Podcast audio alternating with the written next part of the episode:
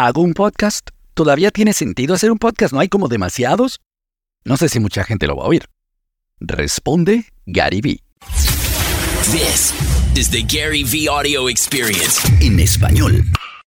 Déjenme darles un ejemplo para alguien de bienes raíces, hipoteca, que es una de las estrategias mejores que pueden hacer. Inicias un podcast sobre el pueblo, la ciudad donde vives y ahora te conectas con gente con la que quieres hacer negocios. En lugar de tratar de venderles, le dices al dentista rico de tu ciudad, oh, eres un dentista genial, ¿quieres estar en mi podcast?